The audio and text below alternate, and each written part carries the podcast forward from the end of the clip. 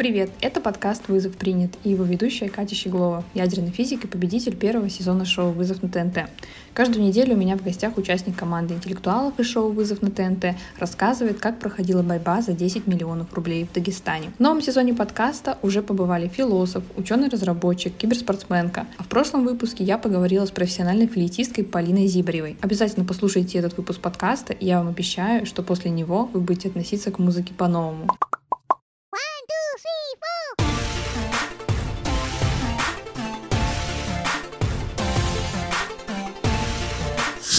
Сегодня у меня в гостях мультиталантливый человек, физик-электротехник, молодежный политик, спортсмен Амир Ахмедов. Привет, Амир, спасибо тебе большое, что пришел ко мне на подкаст. Привет, привет. Спасибо тебе большое, что пригласила меня к себе на подкаст. Я очень рада. У меня к тебе будут интересные вопросы, потому что я не так много нашла информации о тебе, но я уверена, что зрители и слушатели подкаста хотят узнать о тебе побольше. Потому что, судя по комментариям к шоу, зрительская симпатия не обошла тебя стороной. Но мы еще к этому вернемся. Расскажи, пожалуйста, как ты попал на шоу «Вызов»? Попал на самом деле чисто случайно. Я всем это рассказываю, все удивляются, все до сих пор думают, что я попал как-то туда по блату. Но история какая? А, я руководитель комитета по делам молодежи в своем университете. Где-то в марте-апреле месяце к нам приходит письмо с Минтуризма Республики, что Минтуризм совместно с какой-то там телестудией что-то собираются снимать, какое-то спортивное интеллектуальное шоу. Речи о том, что это вызов, о том, что это ТНТ вообще не было. И причем было написано, что собираются снимать шоу в мае. Университет сегодня это письмо получил, и надо было сегодня же ответ отправить. И мне дали там 2-3 часа собрать список студентов, у которых есть достижения в спорте, в науке, в учебе, э, в общественной деятельности и вот в грантах. Я начал собирать список, я собрал где-то 30-35 студентов из числа своего актива, и думаю, дай для числа себя тоже впишу, потому что у меня как бы по всем из этих направлений какие-то достижения есть. И думаешь, ну, чтобы не говорили, что мало. Я думаю, да, я себя впишу, и себя тоже вписал. И вот где-то в конце мая со мной связывается уже один из редакторов с ТНТ, с шоу «Вызов», и так все оно завертелось, закружилось. Я сперва думал, это может какая-то шутка или пранк. Дома тоже сразу там родителям скинул, бабушке, тете, начал говорить. И у них тоже реакция была первая, наверное, кто-то прикалывается, а точно и так далее, а что именно тебя выбрали какие-то сомнения разные были, но вот в итоге все к этому и пришло. То есть ты вписал себя последним в списке, а оказался первым. Да, да. На территории Республики Дагестан, где снимали шоу, проживают представители свыше 30 коренных национальностей и более 110 наций и народностей, самостоятельными языками и диалектами, культурой и богатыми традициями. Ты лакиц. Да. Лакцы, дорогие слушатели, это представители коренного народа Северного Кавказа. Расскажи, как ты узнал, что съемки будут проводиться у тебя дома в Дагестане, в Махачкале? Именно вот из этого письма, получается, ты узнала? До этого ты вообще не слышал, что что-то будет происходить? А, я сейчас, честно, не вспомню. Я это точно узнал из письма письма или нет, я, по-моему, даже в письме этому внимания ну, особо не уделил. Я узнал, когда мне уже непосредственно сам редактор написал, она написала, что съемки будут в Дагестане, второй сезон будут снимать там, скинула мне презентацию, в презентации тоже было указано, что это Дагестан. Но я, честно, я до конца не понимал, э, как они собираются это снимать. Притом, я до последнего думал, наверное, за недели-две до уже старта съемок я почему-то думал, что в основном там будут дагестанцы, и что я один из числа там нескольких дагестанцев. И я вот только за две недели узнал, что я всего-то единственный, кто там будет республику представлять. А как вообще тогда в этом случае был построен менеджмент съемок? Ты жил вместе со всеми участниками или после испытаний все ехали в отель, а ты такой, ребят, пока я домой? Это очень смешная ситуация была. Я э, разговаривал с редактором, ну я вообще тогда по всем вопросам с ним советовался, что и как так. Я у нее спросил, а где мы будем жить, и должен ли я жить со съемочной группой, потому что, ну, я как бы в своем родном регионе проживаю, и там, чтобы за меня лишний раз не платили, условно говоря. И э, она мне говорит, да, вы, к сожалению, ну, тоже должны жить с нами, чтобы там вместе приезжать, уезжать э, со съемок и так далее. Я говорю, окей, а где мы живем? И она мне называет отель, который через дорогу от моего дома. Ничего себе, совпадение. Чтоб ты понимала, та серия, а, которая была у нас на Хинкале, я сейчас могу ошибиться или нет, но, по-моему, после Хинкала участники пешком пошли, потому что, ну, там реально надо было дорогу, условно говоря, перейти, и все, там минуты три было до отеля. Ты первый случай в истории вызова участник, который настолько близко был к этому всему, что тебе даже реально ничего не нужно было организовывать, никаких билетов, проживания, ничего.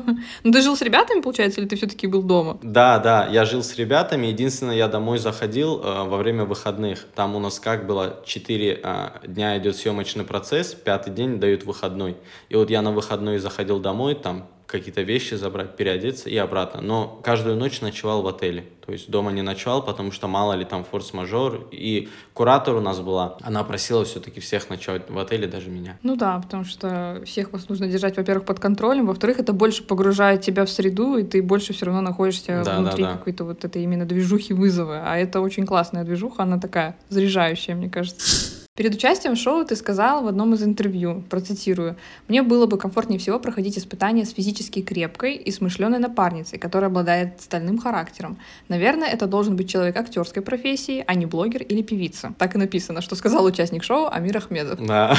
Насколько сильно ты был опешен результатами выбора нейросети, что тебя поставили в пару твоей партнерши, блогерки, авторки юморных скетчей и телеведущей Карине Мурашкиной? Момент вообще в том, что я я из всех звезд а, знал только Дорохова и Сарычева. Причем Сарычева я знал не даже ну по имени не знал, я его один раз видел в каком-то фильме и в Ютубе пару раз мельком и э, все. И в этом испытании я когда бегу за этой табличкой, она у меня была желтого цвета, возвращаюсь, там написано Мурашкина или Карина, я думаю, кто это? И она не говорит, о, это я. Я такой, кто ты? Типа я ее не знал. Ну вообще участников не знал. Я вот единственное Первый раз ты как бывает человека оцениваешь? То есть по, ну, я оценивал по антропометрии, типа кто крупнее, физически как-то сильнее. И тогда я подумал, блин, была бы у меня резник, потому что она, ну, была ну, более-менее такой крупной, и видно, что спортом занимается девочка физически крепкая. Но как же мне повезло, что мне все-таки попалась Карина. Но я думаю, об этом мы еще поговорим. Да, это мой следующий вопрос. Вы самая неразлучная пара проекта. Да. Вокруг даже ходило очень много шуток про вашу свадьбу. Они до сих пор ходят. Расскажи, в чем секрет вашего самого устойчивого тандема второго сезона шоу «Вызов»? Да и вообще про шуточки о свадьбе тоже, конечно, интересно узнать. По поводу устойчивого тандема, знаешь, получилось так, что э, ни меня, ни ее не выбирали, а, когда пары разбивали. То есть первый, знаешь, первые две-три серии мы с ней, э, ну, были в ожидании того, что нас все-таки разобьют. Потом, когда мы уже друг к другу привыкли, мы реально не хотели, чтобы нас разбивали. Помню, э, даже когда пара Никита и Коваль, э, перед тем, как пойти на испытание, ко мне Никита подошел и говорил, слушай, если мы с э, Юлией выиграем, мы хотим разбить вашу пару, выбрать вас. И мы такие что-то блин, может, не стоит, и так далее. Но мы реально не хотели с Кариной расходиться, и от начала до конца и шли. А по поводу шуточек про свадьбу, это знаешь, как все получилось? А, с первых дней, ну, это даже и в серии, когда мы у костра, так называемого, сидели, обсуждали, мы с Кариной говорили о том, что я с, ней был не особо открыт. Ну, наверное, в силу того, где я вырос, в силу того, что это не совсем знакомые мне люди, мне как-то было некомфортно. Не знаю, у нас чуть-чуть круг общения, что ли, был разный. То есть они все звезды, они как-то на одной волне были, а я, а все-таки для меня же они все гости. Я же не знаю, как кто на мою шутку отреагирует, на мое слово. Я поэтому думал, лучше за кулисами пару дней промолчу, чтобы они ко мне привыкли, чтобы я к ним привык, и потом уже в колю войти. Но на самом деле так и получилось. И вот Карина говорила, что там какой-то он закрытый, особо не общается. Я причину объяснил, и вот. А потом шутка про свадьбу ее Карина и начала. Вот когда извинился перед ней, она встала на колено, сказала, выходи за меня. И с тех пор, с тех пор все это и пошло. И за кулисами это было, и во время съемок это было, и дома это было, и в комментариях это до сих пор, и от друзей это до сих пор. И эта тема не умолкает. Эта тема нисколько не умолкает, потому что я слежу за всеми участниками вызова, в том числе и в других социальных сетях. А, и как бы я видела, что твоя мама передавала Карининой бабушке колбасу. Я понимаю, что уже все серьезно. Там уже действительно, ну мы все понимаем, что это все-таки лишний повод пошутить, вот. Особенно для Карины, которая, мне кажется, она мега веселый человек. У нее нереальное чувство юмора, что она э, вытворяла вне съемочного процесса. Эти ее шутки, особенно когда мы в автобусе ездили, это был просто разрыв. Она и Саша Стоун очень интересные сценки обыгрывали там. Вообще на ходу, просто на импровизации? Да, просто на ходу. Вот, да, вот просто полнейшая импровизация. Вот мы едем, знаешь, как даже было? Она и Юра Фурлетов сперва был. Потом, когда Юра выбыл, уже вместо Юры был Саша. Они обыгрывали типа семейную пару, где муж такой подкаблучник, а жена все время недовольна мужем. И вот Карина все время на мужа наезжает, муж что-то там в ответ пытается сказать, и вот это просто умора было. Это очень классно, что у них так получается импровизировать э, ни с того, ни с сего. Но это, опять-таки, говорит опыт э, в шоу-бизнесе. Они, конечно, молодцы, профессионалы. И, ну, по сравнению со Сашей Стоуном, например, Карину я не так много видела в медиапространстве.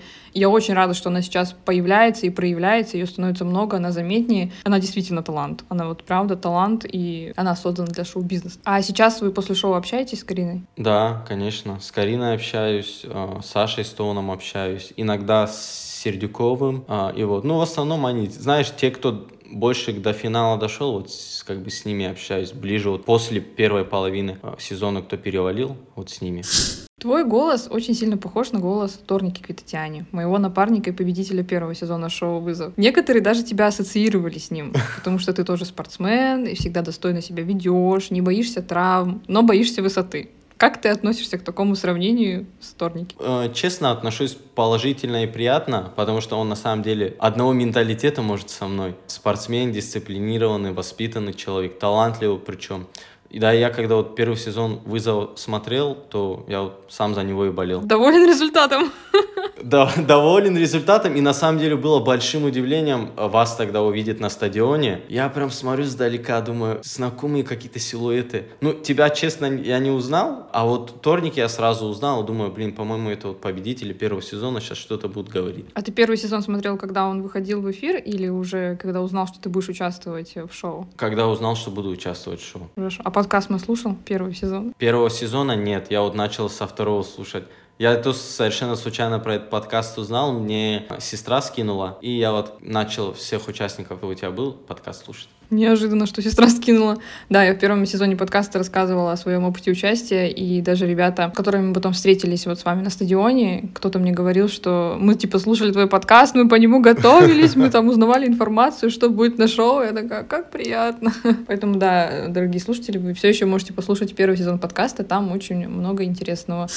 На испытании с большой подвесной конструкцией над водой ты неудачно на нее прыгнул и ударился очень сильно об эту платформу. Расскажи, что случилось с бедром, какая травма, и почему тебе еще потом месяц пришлось ходить с костылями? И как ты себя сейчас чувствуешь? Сейчас, слава богу, чувствую себя нормально. Травма была очень неприятная. Даже как объяснить? Это был промежуток между бедром и ребром, получается, я вот прям этим местом как-то попал. Благо там только мышцы были, не было костей. И получилось так, что у меня там внутренняя большая гематома образовалась, и самое ужасное было то, что мне было больно почти полтора месяца чихать, кашлять и смеяться. У меня происходил спазм мышц, все это место сжималось, и прям адская боль была. Особенно, когда в полях снимали дальнейшие серии. И там была такая пыль, грязь, я вот чихал, чихал, чихал, и постоянно боль, боль, боль, боль. Я себя потом этим эластичными бинтами перевязал, чтобы в дальнейших сериях выступать, и обезболопил. Но такая неприятная травма была, она вот меня полтора месяца беспокоила, потом как тогда прошла. Очень неприятно, потому что когда показали, как ты упал, я думаю, господи, хоть бы он ничего там не сломал себе, потому что это выглядело страшно.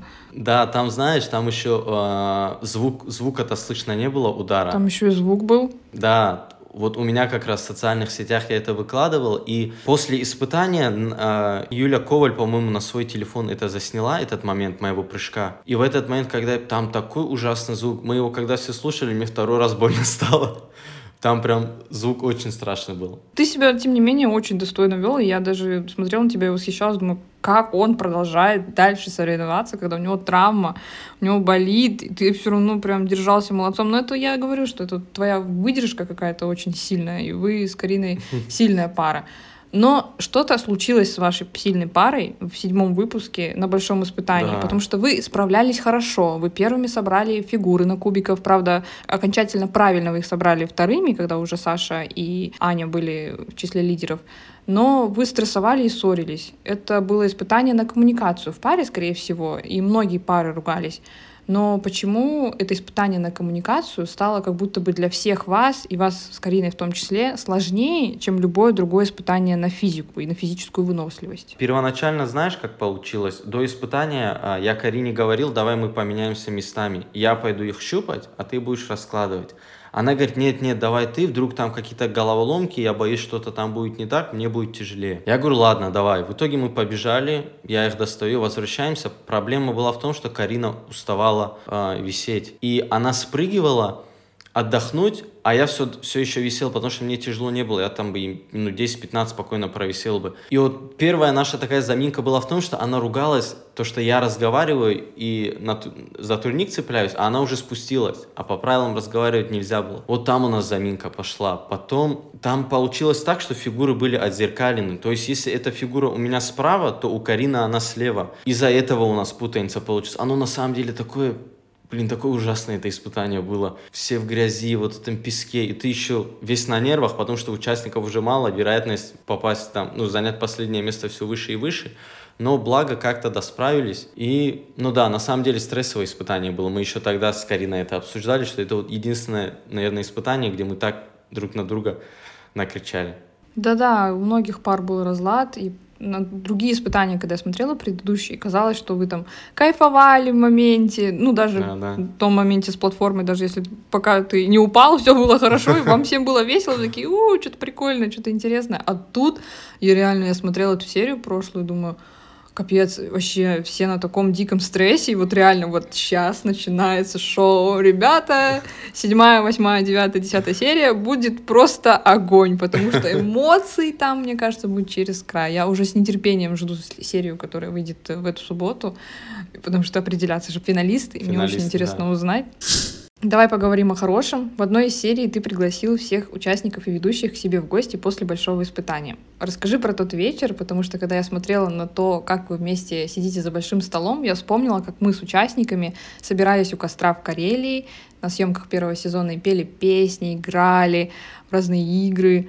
Правда, наши посиделки были без камер, а ваши удалось запечатлить, и они попали в эфир. Это был очень-очень теплый и уютный момент. Кстати, твоей маме Диане большой привет передаю. Спасибо Поэтому большое. Хочется услышать больше о том прекрасном вечере. Слушай, вечер а, на самом деле был очень прекрасным. Это причем даже отметили не только участники, это там вся съемочная группа, редакторы, продюсеры. Единственное, что обидно, это хронометраж шоу, потому что очень многое с этого вечера а, не попало в кадр. Именно то, что, а, знаешь, в тот день все вот эти скандалы, интриги, расследования, вся эта ругань отошла на второй план, и все говорили о том сокровенном, что есть у каждого, это о семье. Каждый начал говорить о своих традициях. Там даже момент был, где Ася Резник плачет. Да, я заплакала вместе с Асей. Я, я два раза пересматривала эту серию, я два раза плакала просто. Там абсолютно каждый участник начал рассказывать про своих родителей, бабушку, тетю, дядю, брата, сестру. Каждый говорил о семье, и это было на самом деле приятно, такое чувство, как будто, ну, вот реально в кругу родственников собрался. Вот. На самом деле была очень такая приятная, душевная, теплая серия. Единственное, что было обидно, я хотел вообще всех участников позвать, а, и даже тех, кто вылетели, но как бы нельзя было, потому что они уже кто-то улетел, а кто-то как бы просто покинул шоу, и в рамках реалити это бы уже смотрелось не так. Но я им сказал, в любое время будете в Дагестане, пишите, звоните, мы вас с удовольствием еще раз встретим. Это здорово. Да, этот момент был очень классным. Твоя мама, конечно, героиня. Встретить такую огромную компанию людей у вас в доме. Просто расскажи, сколько людей было еще за камерами, потому что я как думаю, они тоже порции гостеприимства получили. И, и люди, как правило, зрители, они не знают, что за камерами находится огромное количество людей. На съемках задействовано на каждом съемочном дне, там, не знаю, по 100-200 человек. Да, за камерами очень много людей было, причем практически во всех комнатах. У нас так и... У нас, знаешь, еще как а, в доме? То, что вот зал, где мы сидели, туда выходит другая комната, где есть два окна, а, витражи. И э, получается, в эту комнату зашли операторы, открыли эти витражи, оттуда они снимали, установили свой телевизор в комнате. И у меня есть одна закулисная съемка, которую младший брат снимал. Это как все ну, динамично смотрелось. То, что везде операторы там в каждом углу, вот этот телевизор стоит, там главный редактор, который говорит, эта камера давай сюда, эта камера сюда. В общей сложности, наверное, в этот день в квартире было, ну, по человек 50, если я не ошибаюсь. Это как какая-то маленькая свадьба. Да даже не маленькая, а такая уже средняя. У нас, честно знаешь, в Дагестане, ну, часто такие посиделки. У нас, допустим, вот каждые выходные мы у бабушки собираемся, там, к примеру, человек 20-25, воскресенье точно бывает. Раз в месяц в любом случае какой-то праздник, опять-таки человек 40. Но для нас это не было испытанием, скажем так, встретить так много гостей. Вот. Такая обыденный день был для нас. Круто, это классно, что у вас всегда большие компании собираются, что вы семьей, вы это бережете. Очень-очень ценно, что вы так собираетесь. Э, я тебя понимаю о том, что ты говоришь, когда очень интересно смотреть на свою квартиру, когда в ней очень много людей, которые еще что-то снимают, что-то организовывают, и ты действительно в этот, наверное, только момент понимаешь, что сейчас что-то очень странное происходит в моей жизни, если ко мне домой пришли люди из съемочной площадки. Потому что этим летом я тоже летала домой к себе, и обо мне снимали репортаж, то есть прям приходили ко мне домой, делали съемки, брали у меня интервью, снимали меня с родителями. И когда я смотрю на свою комнату, в которой я прожила 17 лет, родную, и где стоит софтбокс, стоит оператор, редактор, мне задают вопросы, интервьюируют меня, я понимаю, что а что вообще происходит? Как я оказалась в этой точке своей жизни?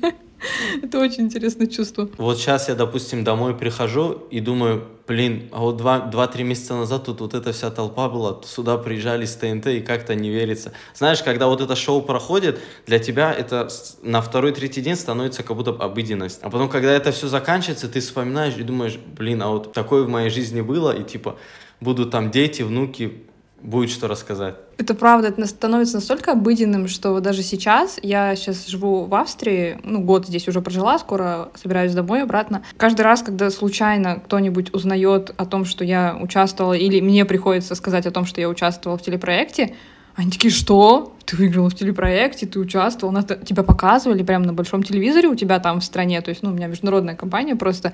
А для меня это уже обыденность. Я такая, ну да. Они такие, ты просто монстр, ты героиня. Я такая, да как бы не знаю, уже становится таким это простым, думаешь, ну, просто поучаствовал, там, испытания, что-то побегали, поделали, еще и выиграла. Да, согласна тут с тобой. Амир, ты кумир зрителей, потому что это видно по комментариям, правда. Ваша пара запомнилась как самая крепкая пара проекта. Поздравляю тебя с вызовом. Хочу сказать и пожелать, э, чтобы твои победы только начинались в твоей жизни, чтобы у тебя их было еще очень много. И чувствуется от тебя на самом деле это желание побеждать и выигрывать. Я желаю тебе как можно больше этих побед в жизни, и участие в вызове и 8 испытаний — это уже победа. Спасибо большое. Теперь хочу предложить поговорить о тебе. Ты родился и вырос в Махачкале. После школы поступила в Дагестанский государственный университет. Нет. На физический факультет. Чуть-чуть не так. После школы я окончил 9 классов, поступил в энергетический колледж в городе Каспийск. Это соседний город, буквально ча- час езды. Вот, потому что мне понравилась именно эта сфера энергетики. У меня дядя там работал. И э, меня всегда, скажем так, по детству прикалывало что-то такое собрать, что потом заработает. Это как раз была эта сфера электротехника, электроэнергетика. Я поступил в колледж, отучился там э, 4 года. После этого уже поступил в Дагестанский государственный университет на физический факультет очно. И параллельно я поступаю в Москву в Академию труда и социальных отношений на направление государственное муниципальное управление. Я еще учусь, я как бы очно учусь в Дагестане и э, раз в полгода езжу на сессию в Москву. Вот, я как раз буквально две недели назад оттуда приехал. Вот оно как, как это интересно получается. Ты сразу два направления одновременно развиваешь да. себе. И муниципальную деятельность, и поддерживаешь свой изобретательский дух, учишься на электротехнике. А как тебе удается это все совмещать? Два образования одновременно? Самое тяжелое — это отпроситься с очных занятий в Дагестане и отложить всю работу, все дела, поехать туда на дней 10, сдать сессию, приехать обратно и весь груз, что накопился, быстро решить. Но благо как-то справляюсь, потому что э, вот в ГМУ в Москве я сейчас на четвертом курсе, а в Дагестане уже на первом курсе магистратуры. Я просто представляю, как, как это сложно, наверное учиться одновременно в двух заведениях. Ну, ты молодец, это, это прям круто. тебя сразу будет два диплома, даже три. Э, не то, чтобы хвалю себя и всех остальных, но исходя из того, что моя база это именно технический предмет, электротехника, вот электроэнергетика, гуманитарий вообще легко дается. Я всегда говорю, что любой физик знает экономику, но ни один экономист не знает физику. Тут я с тобой полностью согласна. И это отдельная тема для большого разговора, на самом деле. Я тоже выявила эту закономерность, что люди, которые, так скажем, со школьной скамьи выбирают технический путь, и, например, идут и заканчивают технические университеты, для них получить образование в гуманитарной деятельности очень просто. И многие люди говорят, которые уже там много лет отработали в технической сфере, что и даже на самом деле люди, которые работают, например, в HR, в отделе кадров, отбирают людей, они говорят, что люди с техническими способностями, они намного востребованнее, потому что у них более гибкий мозг потому что они очень быстро адаптируются ко всему, они очень быстро учатся, очень быстро переучиваются, и у них очень хорошая логика. Поэтому тут я с тобой полностью согласна, и это, это круто, что ты одновременно развиваешь и то, и другое направление. Мне кажется, что у тебя мозг максимально просто прокачивается во время обучения и там, и там. Также я знаю, что ты спроектировал солнечную электростанцию в рамках своей научной работы. Расскажи, ты сейчас развиваешь эту деятельность? Вот на основе этой работы, на основе нее можно построить эту электростанцию, но чтобы ее развивать, нужны большие инвесторы. И, в принципе, э, скажем так, это нецелесообразно в горах для одного села делать эту солнечную электростанцию. У нас есть э, в республике солнечные электростанции, более в таких южных районах. Но нет, я бы не сказал, что ее сильно развиваю. Я вообще как эту тему выбрал, э, нам когда темы ВКР раздавали, э, мне преподаватель говорит, Ахмедов, ты какую тему хочешь? Я говорю, ну не знаю, какую вы предложите, я такую возьму, я любую как бы выберу. И он говорит, ну а что тебя интересует? Я говорю, ну мне честно без разницы, вот какую тему дадите, я ту и сделаю. И он мне говорит, ты, говорит, с какого села, с какого района? Я говорю, вот с Лакского района, селение Гуйми. Он говорит, вот давай солнечную электростанцию там сможешь спроектировать? Я говорю, все, давайте. А я на самом деле нереальный патриот, скажем так, своей родины, своей республики, своей страны. И для меня это было дело принципом, раз там про мое родное село, про мой родной район, то я кровь из носу эту электростанцию сделаю, чего бы мне не стоило. И вот, как-то эту тему выбрал, защитил ВКР, на отлично. И вот. То есть ты, получается, все-таки не из Махачкалы, ты родился в селе? Нет, нет, я именно из Махачкалы. Я родился, живу в Махачкале, но родом как бы я с этого села. Мои как бы потомки, предки, выходцы из этого села. У нас в Дагестане так как бы. У каждого, вне зависимости от того, да, где ты родился, хоть в селе, хоть в городе, у тебя все равно есть родное село, как бы, которое как-то вот к твоим корням привязано. Я тебя понимаю, потому что я тоже, на самом деле, родилась как бы уже в поселке в Забайкальском крае, но мои мама и папа, они жили в одном селе вместе я все равно как бы себя так или иначе, ну, как-то 50 на 50 процентов отношу. Да, 50 процентов я принадлежу поселку, это моя родина, но 50 процентов из-за того, что мои бабушка, дедушка там, мама с папой выросли тоже там, это моя родина вторая. И как бы э, то количество времени, которое я там провела, например, в детстве, я не могу не сказать, что это, это очень важное место для меня.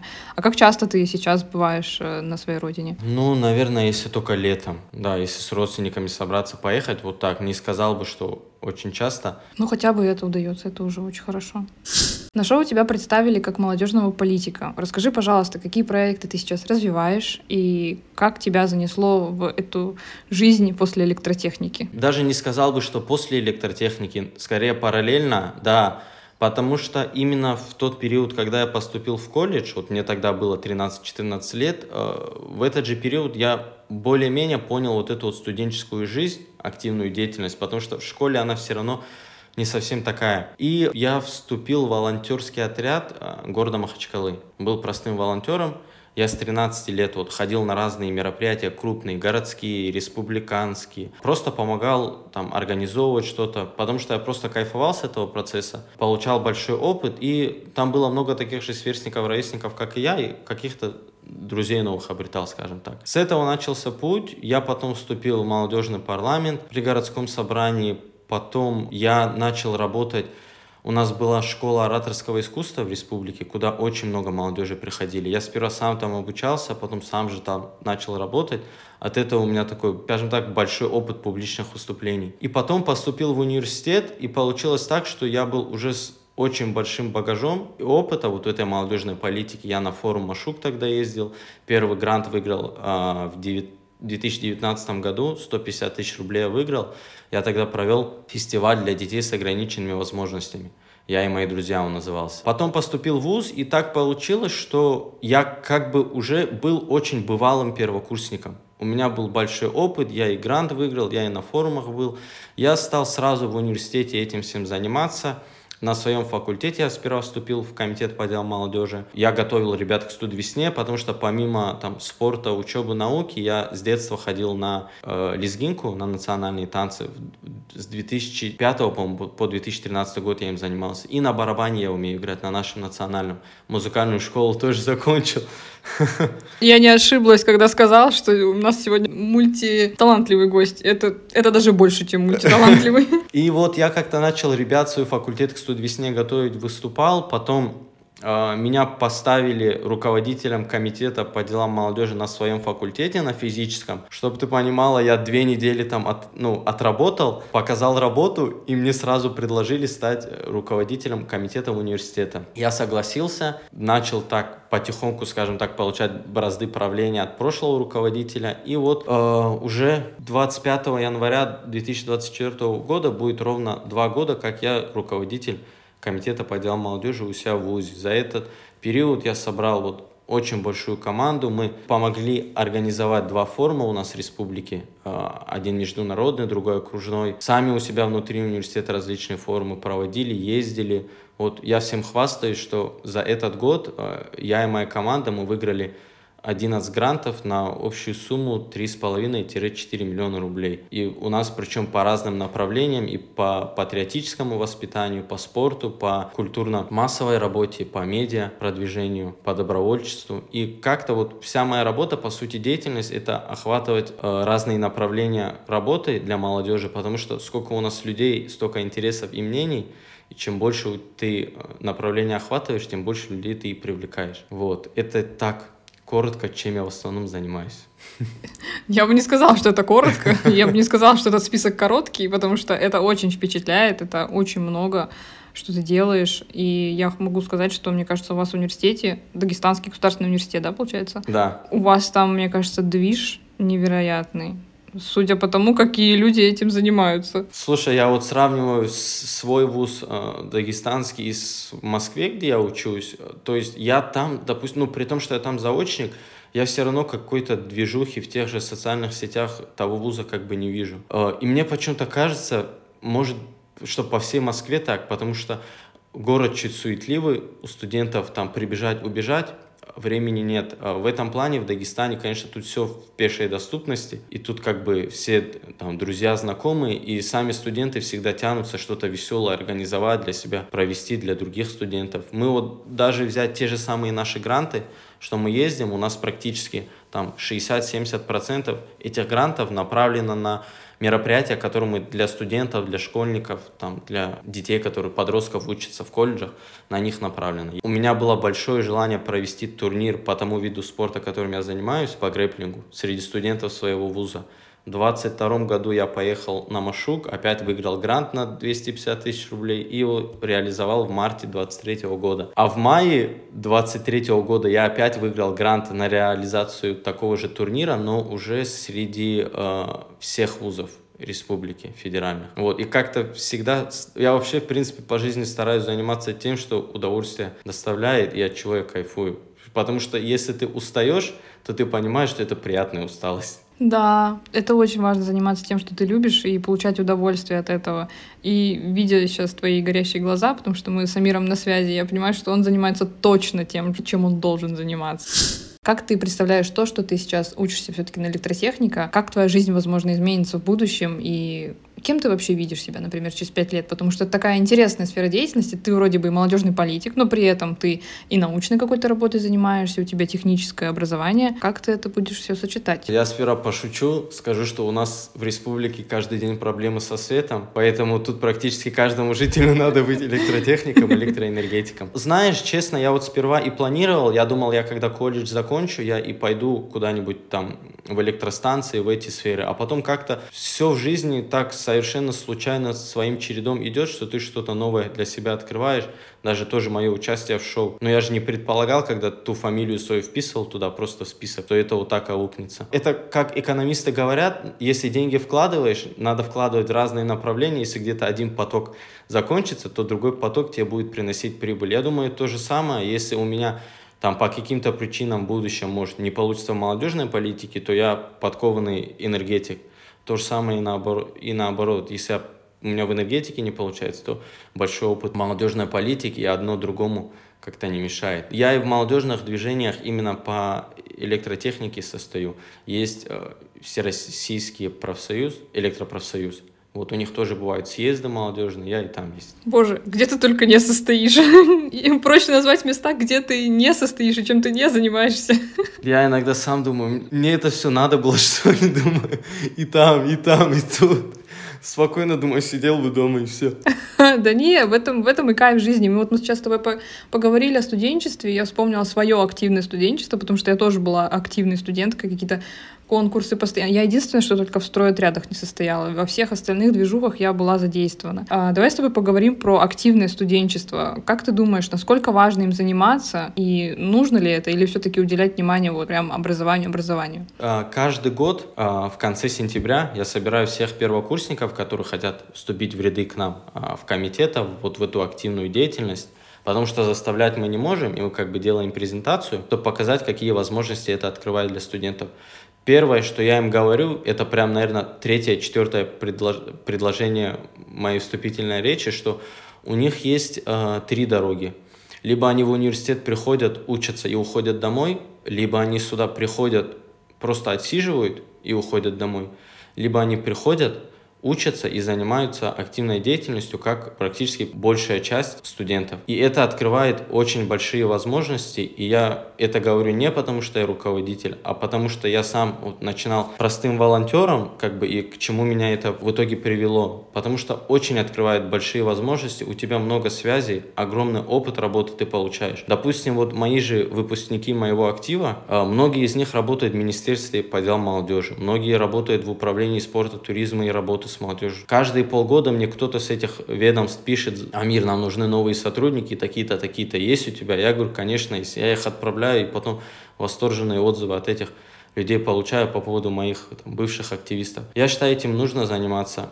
Я тебе даже одну такую историю интересную расскажу. А, вот комитет, которым я сейчас руковожу, он в университете официально появился в 99-м. Но первее этого он появился в 92-м на одном из факультетов. Как ты думаешь, кто основал этот э, комитет тогда, в 92-м году, на одном из факультетов? Папа или... Ну, на папа, наверное, нет, но брат, может быть, или дядя. Мама. Мама. Мама, да, да точно. Мама, моя мама. Моя мама а, вот стала основоположником этого комитета. В 92 году она его основала у себя на факультете, собрала вот это вот сообщество, вот эту вот молодежь, которую различные мероприятия организовывали у нас в ВУЗе. Потом в 99 году его как структуру утвердили, и вот так получилось, что ну сколько там, через лет 20-30 руководителем его стал я. Инвестиции в будущее мама сделала, скажем так. Очень хорошие инвестиции, очень заранее. Вот это правильно говорят инвесторы, что хорошая инвестиция это либо высокие риски, либо длительное ожидание. Да, да. Вот твоя мама поставила ставку на длительное ожидание и не прогадала. И да, я хотела тебя спросить про то, что у тебя и мама вроде бы занимается политикой. Да, мама занимается молодежной политикой. У нас в управлении спорта, туризма и работы с молодежью при администрации города она начальник отдела по молодежной политике именно. Но это чтобы не думали, что она меня везде толкает, я волонтером еще пошел до того, как она работала.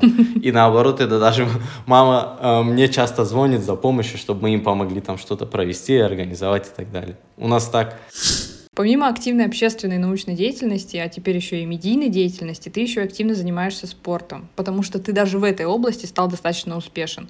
Год назад ты стал призером Северокавказского турнира. И про что для тебя спорт? Что спорт дал тебе в жизни? И какими направлениями ты занимаешься? Занимался кикбоксингом, сейчас занимаюсь джиу-джитсу. Ты еще назвал какой-то вид спорта, который я даже не знаю. Грэплинг, наверное. Грэплинг, это я вообще не знаю, что это такое. Вот, я тебе подробно расскажу. Ну, в Дагестане вообще как бывает? Ты хочешь не хочешь, тебя с раннего возраста куда-то отправляют в первую очередь, чтобы ты смог постоять за себя и за своих родных. Вот э, первый раз я пошел на кикбоксинг в 2013 году, ходил до 2017 года туда. Но, честно, по детству знаешь, как это было? У меня не было вот этого спортивного азарта, я ездил тогда на соревнования, но у меня там, скажем так, не было цели победить. Стать первым ездил просто потому, что надо было. Я этим не горел, я просто ходил, чтобы как бы постоять за себя. Но вот в 2020 году у меня э, появилось желание научиться именно бороться и выступать на соревнованиях, потому что тот вид спорта был ударным, а бороться я не умел, что удивительно для дагестанца. А если драка в Дагестане происходит на улице, то она и начинается, и заканчивается в борьбе. Вот.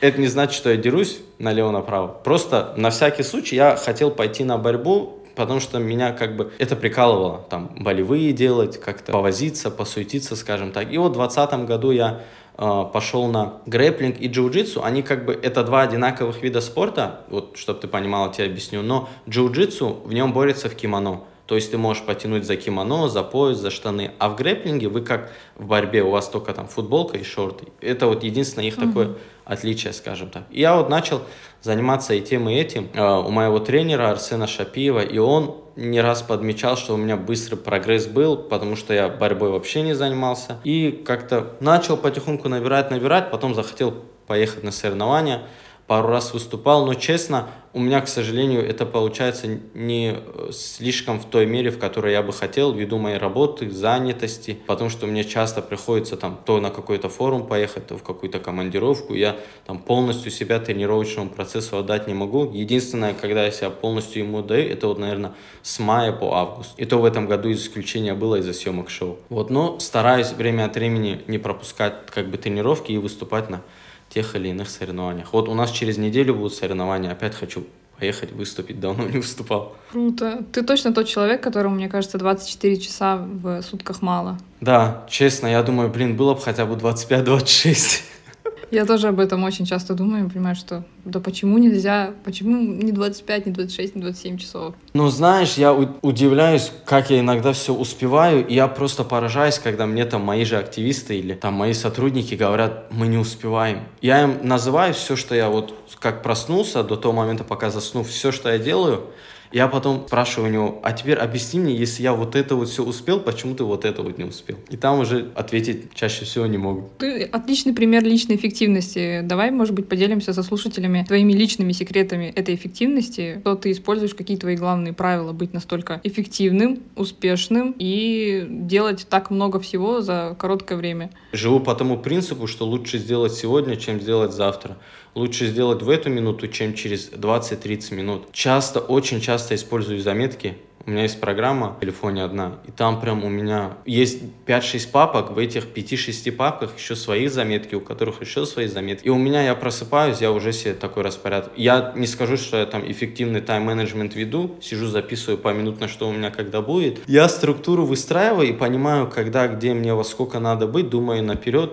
я как бы понимаю, если я сейчас пойду в университет, то по пути я могу зайти туда, сделать вот это, а когда, допустим, буду с университета возвращаться домой, могу зайти туда, забрать там вот это. И как-то вот так выстраиваю, наверное. И не сказать, что часто свои дела кому-то поручаю, доверяю, все как бы стараюсь делать самое важное сам. Получается, делать неотложно и всегда простраивать наперед свою стратегию действий. Да, да, вот мне кажется, самое главное это простраивать стратегию, чем даже делать наперед. Да, согласна, потому что и я, кстати, выявила эту стратегию не так давно. Я составляю себе глобально план в начале года, какие-то такие микрозаметки того, чтобы мне хотелось, чтобы было в этом году, и по, ну, помесячно вот так вот их выписываю, там, январь, февраль, март, апрель. И потом этот список, да, я переношу на каждый месяц. В этом месяце я сделаю то, в этом то, в этом это. И потом, вот наступает январь, например, я понимаю, что в нем 4 недели, я из этого списка беру, так, на этой неделе я, скорее всего, сделаю это, на этой то, на этой то. Ну, как бы есть какие-то вещи глобальные, которые я могу запланировать на год, но, естественно, жизнь такая непредсказуемая, что каждый месяц я сажусь, пересматриваю этот план дел и что-то вот пишу, план на месяц, и потом из этого плана на месяц раскидываю по неделям. И то есть вот это вот получается, как это сказать, ну, дробление, получается, задач, оно на самом деле очень эффективно. Да, я выявила это, наверное, год назад или даже в этом году, и я поняла, что вот это, наверное, секрет моей личной эффективности, что я дроблю эти задачи и из какой-то большой там цели вычленяю микрозадачи, которые довожу там до вот конкретного дня, и мне это очень помогает оставаться эффективным. Без этого тяжело, если у человека, ну, на самом деле много дел и работы, то без вот этой структуры долго не проживешь, мне кажется. Да, я не знаю, как некоторые люди вообще не записывают ничего, не ведут какую-то структуру, ежедневники, потому что я без них жить не могу. Последний мой вопрос будет тебе. Ты такой эффективный человек, все успеваешь, много всего делаешь, много чем занимаешься. Время на личную жизнь остается? А, блин, наверное, нет. Про в плане отношений с кем-то говоришь, точно нет. Ну, в перспективе-то есть. А то ты точно, мне кажется, после шоу «Вызов» должен стать супер завидным женихом. В перспективе есть. Я тебе честно скажу, если у меня бывает свободное время, я чаще всего стараюсь просто наедине с собой побыть и отдохнуть, поделать что-то свое, либо там пойти к бабушке, допустим, где я отдыхаю, прям реально отдыхаю. Это у бабушки, хоть там даже будут все там 15-16 братьев и сестер, которые будут шуметь, но у бабушки я отдохну. И когда дома наедине сам собой я отдохну. По поводу личной жизни, тут еще знаешь какой момент, честно. А, я как бы вот руковожу комитетом, и у меня как бы в моем подчинении много активистов, студентов, и допускать себе отношения на работе, ну, я стараюсь не допускать каких-либо отношений на работе, у меня такие принципы есть, потому что меня это отвлекает, и как-то, знаешь, все студенты ко мне приходят, и мальчики, и девочки, они для меня как младшие там братья и сестры. И как-то, да, знаешь, некомфортно какие-то отношения выстраивать, поэтому я думаю, когда я с этой деятельностью именно в комитете закончу, тогда может что-то и будет вырисовываться. Но если в плане отношений нет, а в плане личной жизни, то я в ожидании воскресенья бываю, скажем так. Вот всю неделю я в ожидании воскресенья, чтобы отдохнуть и уделить время семье. И то чаще всего семья куда-то забирает работать на дачу, там, в село помогать. Ну, и это для меня для своего рода отдых. Ну да, то есть я вот прям слышу по твоим словам, что для тебя семья — это восполнение твоего ресурса личного. Они тебя очень сильно подпитывают, это очень здорово. Конечно, такая ценность семьи. Я сама это очень сильно заметила, когда даже вот я была в Дагестане два дня, но я так прониклась на самом деле, вот честно. Я очень хочу приехать к вам с мужем, туда, в Дагестан, попутешествовать уже нормально, не торопиться никуда. Все, пиши, звони в любое время, встретим. Обязательно, потому что даже когда я поехала на экскурсию, я попыталась, ну, в августе найти экскурсию свободную день в день очень сложно. Да, поток туристов большой, да. Потому что это самый горячий сезон. Но мне удалось найти, я потому что подняла, мне кажется, всю Махачкалу на уши, там мне дядя звонил, искал, я искала, звонила, я нашла человека, который взял меня на индивидуальную экскурсию. Боже, он такой роскошный, шикарный человек, что у меня было ощущение, что я провожу день с лучшим другом, а не просто с человеком, которым я познакомилась. Вот с утра он меня приехал в отель забрать на экскурсию. Я, я просто в приятном шоке от того, какой, оказывается, Дагестан классный, какие крутые люди у вас живут. Да, стараемся. Я тебе даже, знаешь, как скажу, вот я когда в Москву на сессию уехал, я помню самый первый раз, на две недели, по-моему, уехал, у меня такая депрессия была, при том, что я там тоже у родственников жил, это был кошмар.